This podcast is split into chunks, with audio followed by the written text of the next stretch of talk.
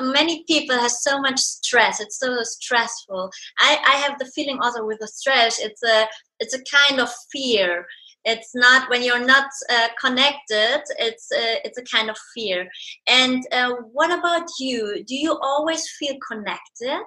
Or do you have sometimes um, uh, a moment where you said okay where i am where are you? I don't know. Something like this? Yeah you know um, i have those kind of moments um, all the time.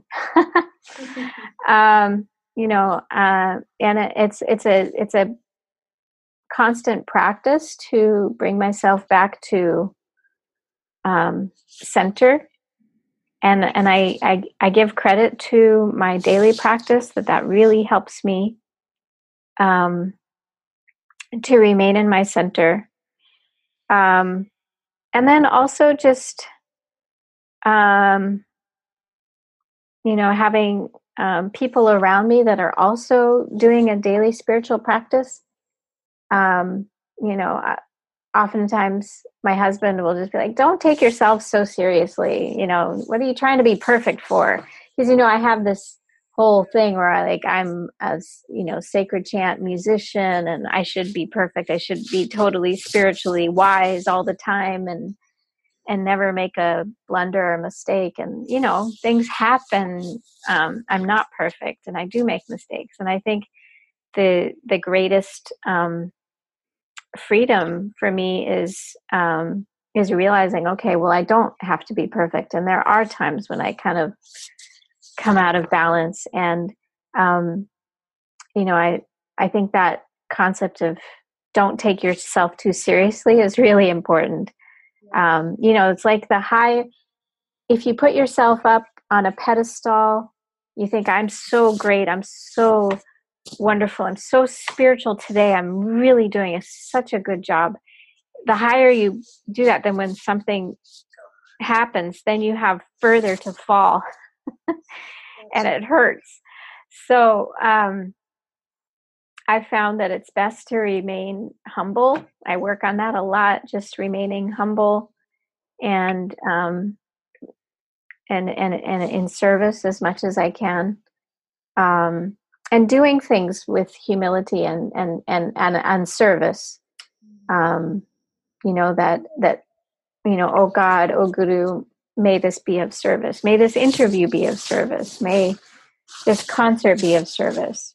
Um, you know everything may be of service instead of for a concert you know i i don't want people to come and say wow she's such a good musician or she's got such great vocals and her musicians are so amazing i want people to come and say wow i feel more like myself i feel um, something in my heart has shifted I feel so. This is my goal that I'm very devoted to, and I and I have to continue to remind myself um, because I have a mind, I have desires, um, and but it, it's a it's a daily practice. It's a moment to moment practice. How about uh, your school life? I know you went to India when you was uh, six years old. It was your first time, um, but how was the life in this time? for you? Yes. Um, well, yeah, I I was always very much into um, my identity um, of being a Sikh uh, up until the point when my father decided that he he didn't want to be a Sikh anymore, and then I kind of questioned and. But then I kind of came around, and then I really owned the path for myself, and I was very much into it. Um, I found that um, you know, I, I was able to go to the Waldorf school um, for a good portion of my education, which was really foundational and helpful, I think, for me uh, in terms of feeling uh, confidence and feeling um, a sense of self worth. Um, and and a sense of respect for others. Um, so this was really really important. And we've my my husband and I send our daughter to a Waldorf school now. We feel that that's such a important thing. Uh, you know, Waldorf has so much to give in, in terms of self worth um, for children. Um, but then I also, at a certain point, because our family couldn't afford it, then I, I did actually go to public school and also just the circumstances of our life.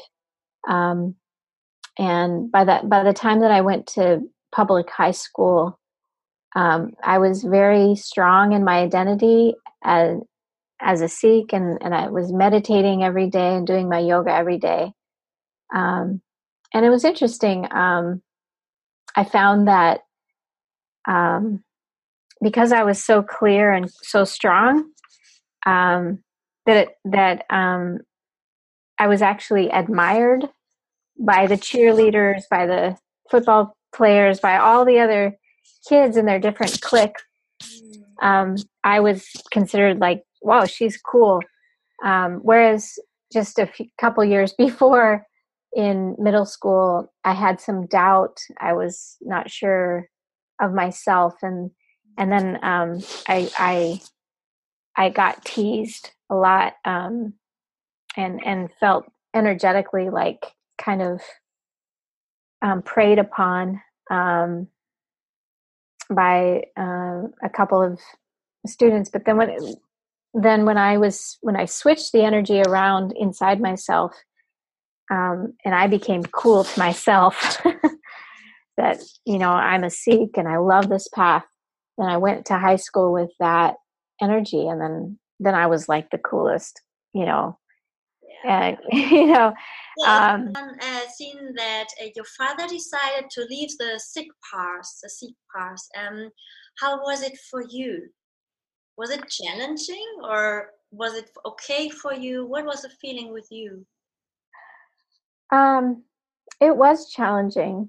Um, and, um, you know, I grew up, um, my father was, you know, was uh, everything to me. I was um, very much admired him and loved him. And, um, and when he decided he didn't want to be a Sikh anymore, I was kind of went right along with him.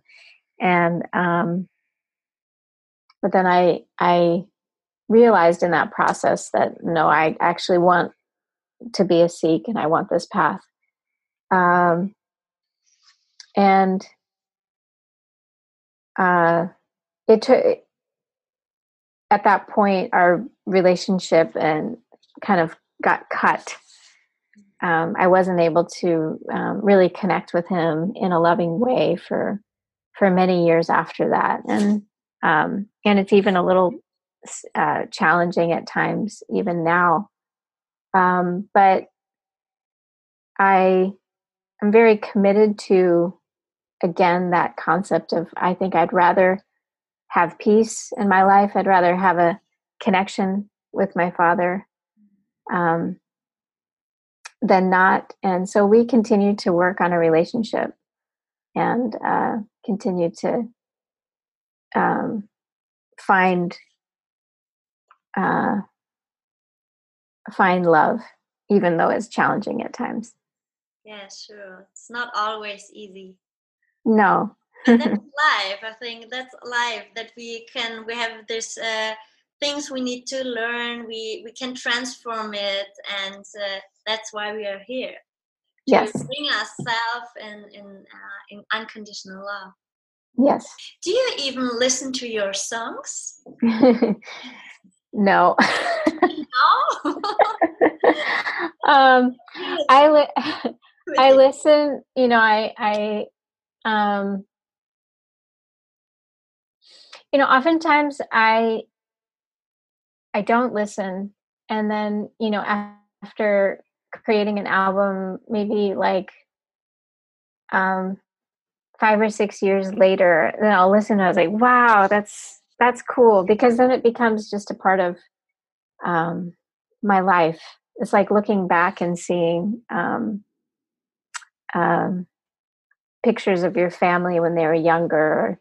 The music itself expresses so much of of who I am, Um, and oftentimes with the recorded music, I just need some space from it because there's so much energetically and emotionally, um, physically, spiritually that went into creating it um, that I just often, as an artist, need to kind of step back and give some distance to it. Um, so it's interesting, you know, my husband he listens to my music all the time and he, you know he's he's really into it. Um, but no i don't. And i i listen to other uh, other music um, like hip hop or jazz?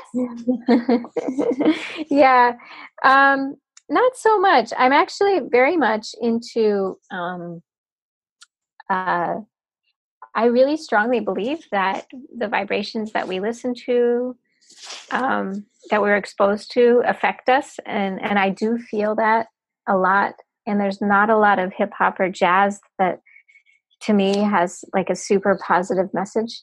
Mm. Um, there's some, there's some music that does, but I tend to really stay within the spiritual music genre. Uh, you know, with like Deva Premal, and um, I love uh, Ajeet. I love um, Niranjan Kaur, um, uh, Jai-Jagdeesh. I love. Um, there's a, a, new album that's uh, that I'm singing on. Actually, this one I can listen to a oh, lot, and it's called Mountain of Smoke it's a it's an album that's all in English and it's by Livtar Singh. Um, it, it's it it's being released this Friday officially. Um, and that album I'm so in love with. Um, I could listen to that over and over again. Um, so that's just to kind of give you an idea. Uh, I do love, you know, I I do love music and I love listening to things to kind of get more um, ideas and expansion. Um, but I have to I have to be honest with you. I, I, I listen to very very little in that world because I do feel that it's important to have positive vibrations coming into your being, and it's just not a whole lot, yeah. you know, from that genre. Yeah, that's true. with hip hop, I don't think so. There's um DJ. How is it called? DJ Yogi. MC, mm-hmm. MC, Yogi. MC Yogi. Yeah, he's awesome. I I love him. yeah, I got I. I should check him out more. I really love him. I had a really positive experience with him um, some years back, and um, I just started following him on Instagram. So oh, I think that, yeah, I'll have to. Ch- I'll check him out some more. Yes, and you have uh, you have also um, um, an album with your mother. It, yes, I think um, it's about birth, birthing. There's also yeah. this song Putamata Putamata Kia sees. It's so beautiful. I love it so yeah. much. So you chat yeah. with your mother. Yes, um, my mother you know, people ask me, well, who taught you how to sing kirtan? And I, I'd say, you know, I have two teachers. One was my mother, and one was uh, Yogi Bhajan. I feel like Yogi Bhajan gave me the energetics of it. Um, my mother gave me the love for it.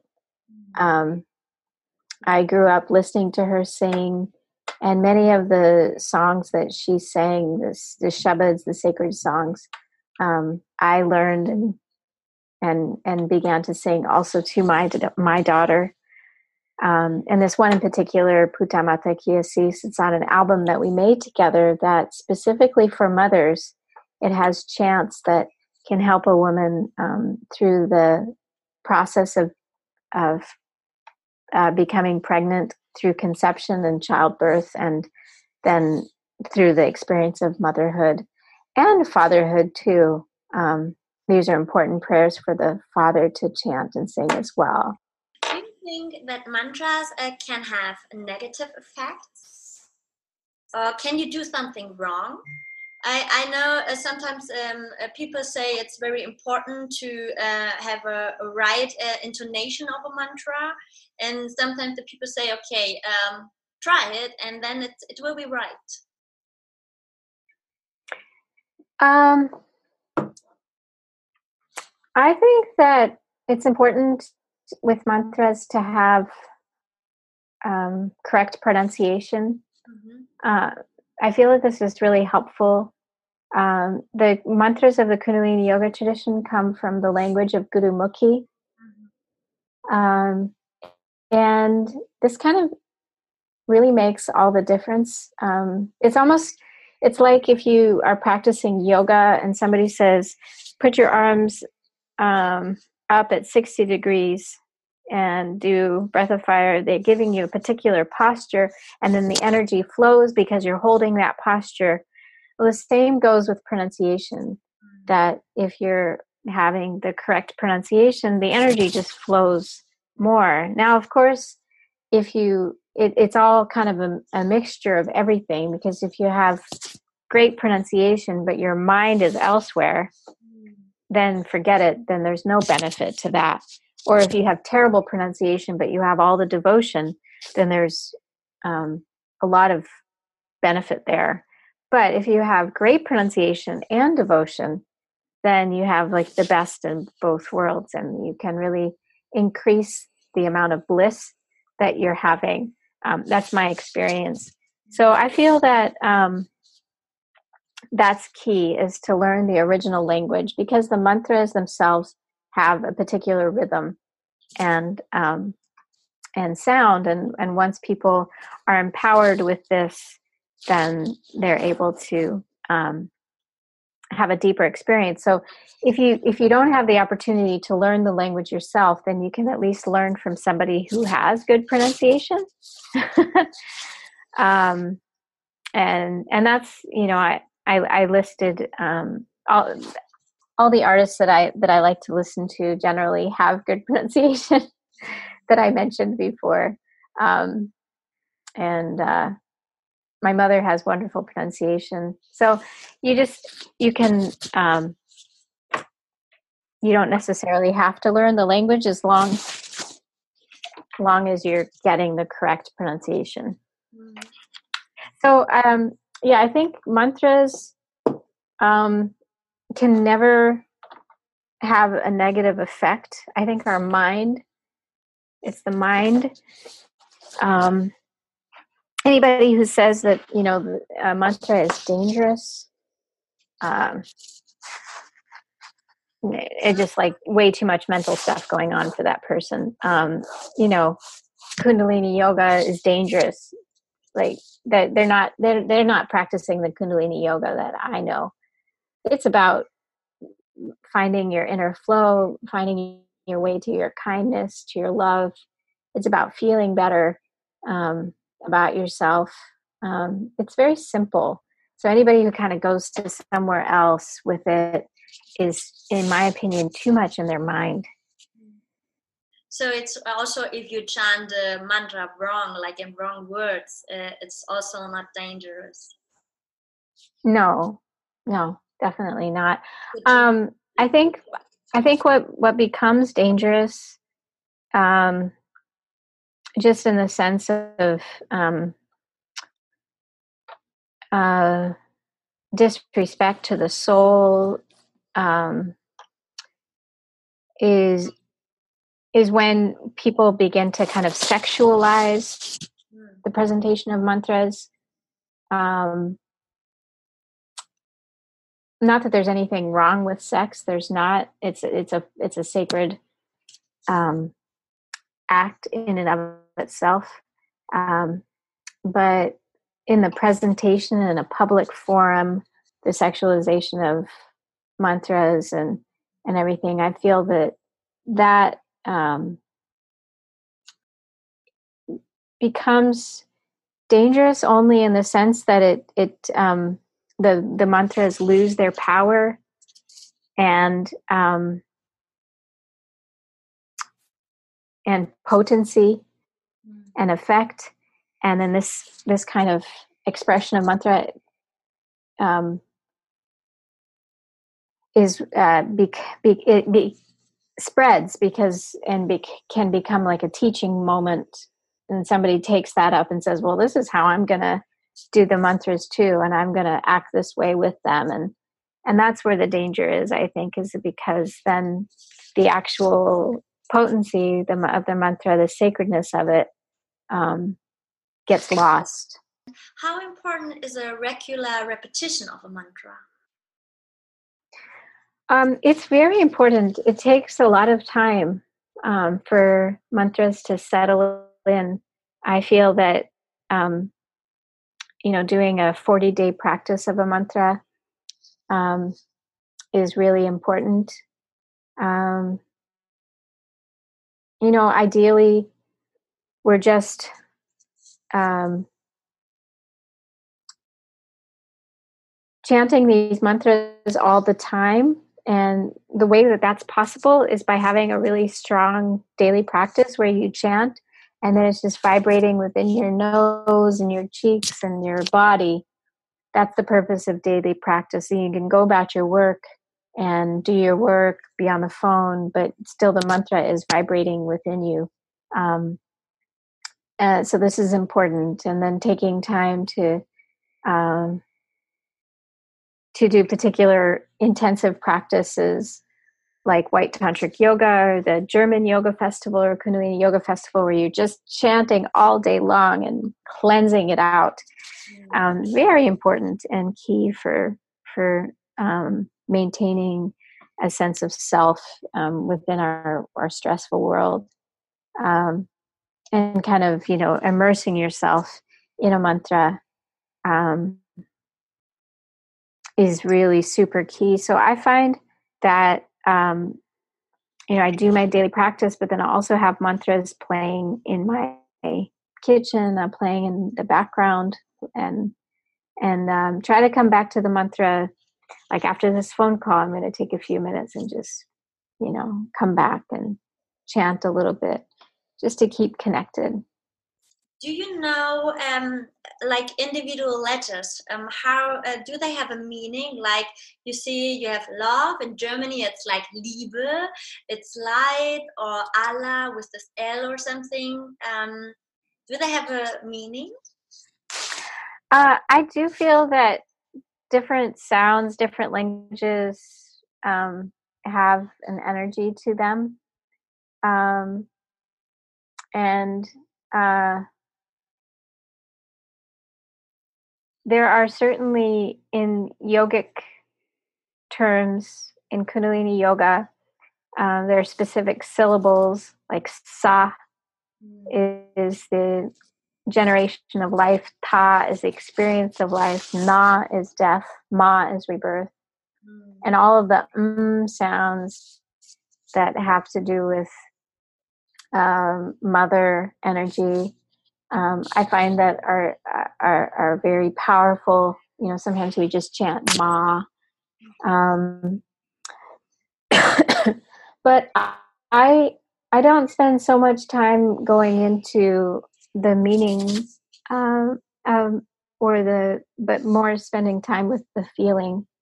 Um, I feel that we that's important to to remain in our feeling state, in our heart state how important is the language of a mantra? Because you have Gurmukhi, you have uh, Sanskrit, uh, it could be German or English. Mm-hmm. Uh, well, you know, I know with the Gurumukhi language that it's a specific language to produce healing through the combinations of the sounds. Um, and it was specifically designed and delivered for that purpose. Um, so you know it's kind of like a medicinal language in a certain sense. Um, but you know i find that uh, all languages have beautiful aspects to them and sometimes it's important to sing something in someone's own language um, an affirmation or something um, and I know that Yogi Bhajan created affirmations, um, certainly in English and, and not just mantras. Um, but I, I do feel that, um, you know, mantras are basically a projection of the mind into um, truth and light and love and and the essence of self what's uh, most fascinating for me is your angelic voice. And there's something happen i also i see it with other people a lot of crying. What happens there? Uh, i can only say that i feel that it's my um, my sadhana practice my meditation practice and tuning into you know the guru the energy of of guru uh, shabad guru the um you know i that's really all that i can say is that it's it my singing my um my singing comes from the spiritual practice mm. it's um and there's really nothing nothing more to it than that um I, and this and the spiritual practice the intention of that is to connect with um, the uh, universal presence of God in all beings, and um, that's what I that's what I sing to. Um, and I have the gift of Guru from the, the Sikh tradition this uh, that that guides me to that universal consciousness um, without fail that teaches me that chisels my ego and um, gives me all the opportunities to connect with that that universal consciousness. So any any connection with that is really guru's grace. You have a wonderful book. I have that since years yes. alive. I got it from a really good friend from America. Um, I met with I met him in India, and uh, we did the teacher training with Gurmukh there. And he also wrote Nadine. We keep up with each other, and we are kept up, and uh, some other words. And it's a very very beautiful book. And and there's one story in it about a soldier who came from Iraq and. Um, he had a big trauma and um, he couldn't cry. But then I think his wife um, um, had the Ra Ma Da Sa, this chant, and he cried a lot about it. And what do you think? Uh, what have which power has um, like healing mantra, healing circles? Um, what is the power behind that? It's these, you know, very um, essential sounds Ra is the energy of the sun, Ma is the moon, Da is earth, Sa infinity, Sa Se So hung unto infinity, in, in every cell and fiber let there be healing. And these these syllables have an incredible power to them that somebody even just listening can have a healing experience with them. Mm-hmm. Uh, I think it's also our intention um, in in you know creating the music um, the intention with the recording it was to heal and create this vibration of healing for people. Um, and but above and beyond all of that is the essence of again the guru the essence of sound current is teacher coming through. And um, i strongly feel and believe that the energy of guru is what i'm serving um, with every recording with every time that i sit my bottom down to play the harmonium that that's serving the guru and I feel that that's why the energy comes through the recordings. Um, is that that's the energy of the guru coming through and and healing people. But it, you know, it starts off with a belief. I think that um, many people just choose not to believe. They choose not to have faith, and they discard um, the possibility of miracle and I choose to believe. I choose to have faith that that the Guru is working through my music, um, and and is there for everyone who listens. We talked about before uh, that we can uh, finish with a mantra, that with a small mantra. What do you think about? Yes. Yeah. Yes. Yes. Um, yeah. Let's do this um, Sat Narayan. Oh yeah. Sat, Sat Narayan Waheguru Hari Narayan Sat Nam. That's a beautiful. So, yeah, Sat is the energy of truth. Narayan is so many things. Narayan is this energy of God that manifests in many, many ways um, in courage, in flow, in love. Um, so then we'll chant Sat Narayan Waheguru, that's the mantra of transformation. And then Hari, the seed of the divine, Narayan, that divine energy, Sat Nam becomes the identity. Um, so I hope to share this in Germany, this mantra with people. And it's also on my album, the Beloved album, that people can listen to as well. So here we go. I'll I'll I'll start singing. And how long do you think we should go for? Um, only a short one. Okay, all right. We'll do short. okay, all right. All right. So, go yeah, two and a half hours later, right? Three minutes, something like that. I don't know. Okay, okay, sounds good. all right. Satanarayan Vahe Guru Hari Narayan Satanam Satanarayan Vaheguru Hari Narayan Satanam. Satanarayan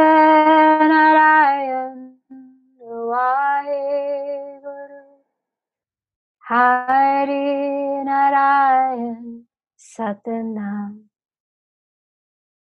Satanarayan Vaheguru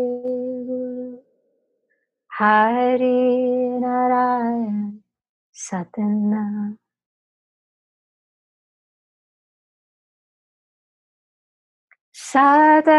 Satanarayan Vaheguru Hari Narayan Satana Sadanarayan Vaheguru Hari Narayan Satana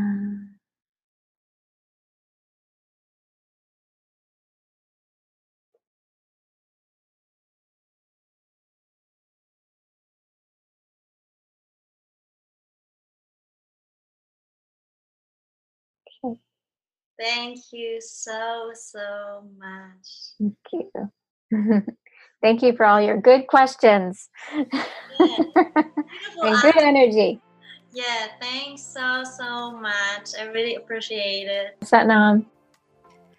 Hm, war das ein tolles Interview mit Snatam Kaur. Es hat in mir so viel mehr Frieden und Hingabe ans Leben gebracht und Ja, wow. Es kam ja vor einigen Wochen der Impuls, dass ich das jetzt bald bringen werde. Und dann kam die Reihenfolge, ohne dass ich dieses Interview vorher angehört habe.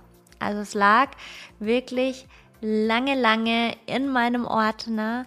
Und dann kam plötzlich dieser Impuls. Und ja, das Leben zeigt, diese Impulse, denen solltest du immer wieder vertrauen, denn das ist dein Seelenimpuls. Das kommt tief aus oder von weit oben, wie auch immer du es siehst, her. Und die Intuition, die wird immer das Richtige für dich entscheiden. Und apropos Intuition, falls deine Intuition dir schon mitgeteilt hat, dass du mit nach Island möchtest, nach Reykjavik und Island erkunden möchtest, im Dezember, da gibt es das Manifest Your Dreams Island Retreat bzw. Intuitive Retreat, dann kann ich dir empfehlen. Bis zum 31. Juli ist noch Frühbucherrabatt und ähm, da kannst du noch einiges sparen. Ansonsten geht es im November nach Marrakesch. Dann gibt es im November noch ein Rebirthing Retreat mit Kundalini Yoga und mit Sound Healing und du wirst hundertprozentig auch Mantras von Snatam Core hören. Und es gibt Aufstellungstage online und ja, noch viel mehr. Schau einfach auf meiner Website vorbei. Am 8.8. wird nicht nur das Thema der Kinderwunscherfüllung kommen, sondern auch am 8.8. ist es Lionsgate Portal und dazu wird es ein Special geben. Schau einfach auf meiner Website nach und ich freue mich auf alle, die mit dabei sind und eintauchen in diesen wundervollen, besonderen Tag. Namaste und Satnam, deine Nadine.